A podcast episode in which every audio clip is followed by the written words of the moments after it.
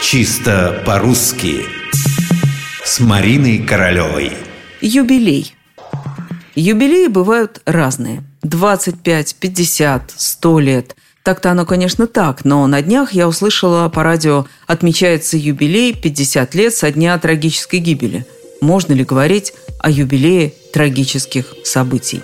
Нет, нельзя.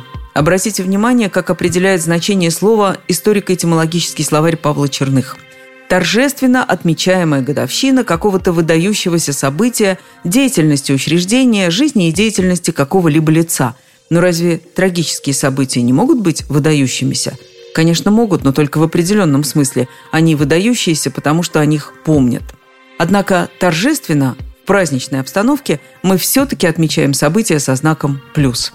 Радостный смысл слова «юбилей», а слово это очень старое, заложен уже в изначальном его значении. Хотя в русском языке оно появилось относительно недавно, в начале XIX века. В то время его определяли как торжество, празднество, которое иудеи совершали через каждые 50 лет, ну или как праздник отпущения грехов в католическом Риме. Однако уже Пушкин употреблял слово «юбилей» в его нынешнем значении, говоря, например, о юбилее Царскосельского лицея.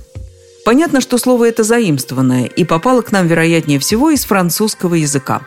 Однако первоисточник – новолатинский язык – «annus jubileus» – юбилейный год. Сначала это относилось к древнееврейскому обычаю отмечать конец каждого 50-летия празднеством в память выхода евреев из Египта. Латинское «юбилеус» происходит от древнееврейского «йобел» – «баран», откуда «бараний рог» труба. Видимо, потому что празднество начиналось трубным глазом. Но заметьте, именно празднество –